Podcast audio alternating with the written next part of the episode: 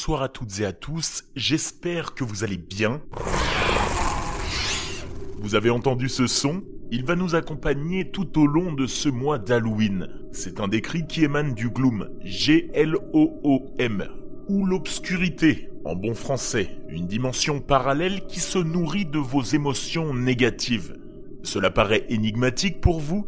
Ne vous inquiétez pas, vous découvrirez à chaque début d'épisode, tout ce mois-ci, plus d'informations autour de cette dimension. Les plus aventuriers et curieux d'entre vous commenceront peut-être à chercher l'origine de ce bruit. Un indice The Chant. J'en dis pas plus. J'attends vos hypothèses en commentaire et j'ai hâte de vous lire.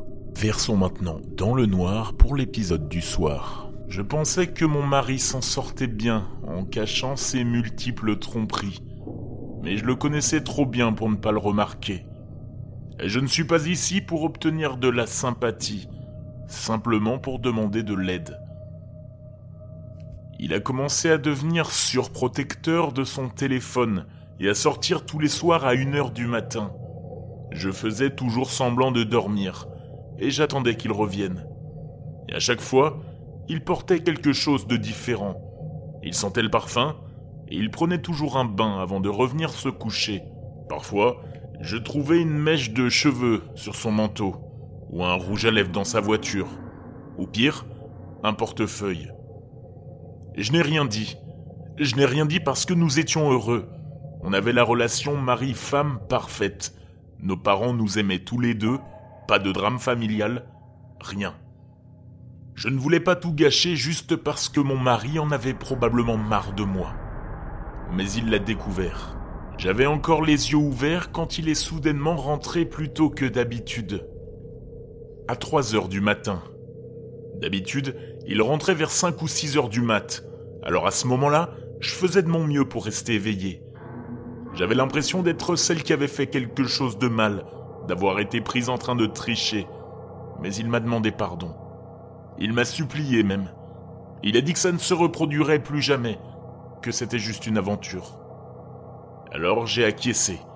J'ai dit d'accord. On a eu une discussion sérieuse à ce sujet et on s'est tous les deux promis de mettre ça derrière nous.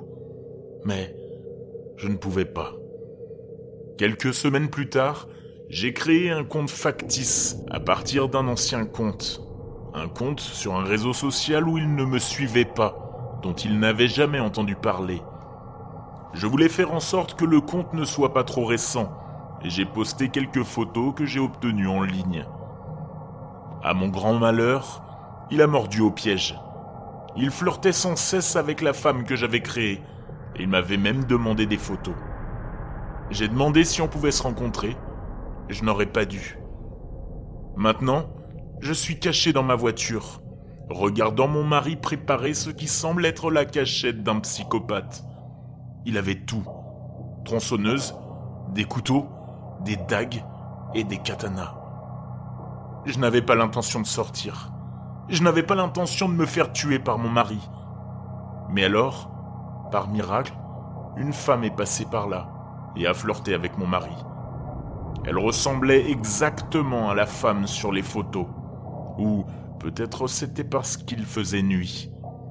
Ils se sont bien entendus et la femme est montée dans sa voiture. Dès qu'ils sont partis, je me suis précipité vers notre maison. Je ne me souciais pas des feux rouges que je traversais. Tout ce que je voulais, c'était m'allonger, dormir et oublier. Mais dès que je suis arrivé à la maison, mon corps s'est refroidi. Il était là. Il tenait la tête de la femme. Mes yeux ont cherché un corps, mais je l'ai vu dans la cuisine. Tu en as mis du temps pour m'attraper, chérie. Il s'est dirigé calmement vers la cuisine, en fredonnant un air qui, je le jure, vient du film The Conjuring. J'ai couru, et depuis, je me cache dans notre chambre. Je sais pas quoi faire. Je ne sais pas ce que je dois ressentir. Je crois que je suis encore sous le choc. À l'aide, s'il vous plaît, il frappe à la porte. Chérie, sors maintenant. Je te promets que je n'ai pas fait de dégâts. Edith du Poste publié quelques jours plus tard. Salut, juste une mise à jour. J'ai fait défiler vos commentaires et j'ai réalisé que vous aviez raison. Il ne m'a pas trompé. et même au contraire. Alors, je suis sorti de la chambre cette nuit-là. Il m'a supplié de lui pardonner, ce à quoi je ne m'attendais vraiment pas. Une chose cependant, j'ai expliqué à mon mari qu'il n'avait peut-être, ou peut-être pas, tué la mauvaise personne, et je lui ai dit que j'étais la personne derrière ce conte stupide. Il m'a dit que c'était ok. Étonnamment, cette conversation s'est déroulée avec des involtures, comme si nous avions parlé de ce que nous mangions pour le dîner. Il m'a dit qu'il allait juste conduire très loin pour jeter les restes de la femme. Oui, les restes. Pendant que j'étais en train de faire la pire dépression de ma vie, dans notre chambre, il avait déjà mis la femme dans des sacs séparés. C'était beaucoup à encaisser, surtout parce qu'il n'y avait pas une seule trace de sang sur le sol ou sur le mur. Ah, et euh, pendant les cinq jours où je n'ai pas mis de nouvelles à propos de cette histoire, on était dehors, mon mari et moi, à la chasse. Je ne vais pas entrer dans les détails, mais je comprends un peu pourquoi il fait ça. Ce que ça fait. Comment mon cœur s'emballe à chaque fois qu'elles essaient de s'enfuir en rampant. Merci pour tout votre soutien, parce que maintenant, j'ai un mari très aimant et fidèle. Et la dernière fois que j'ai compté, il y avait quatre corps ici. Je ne suis pas sûr, mais c'est à peu près cela.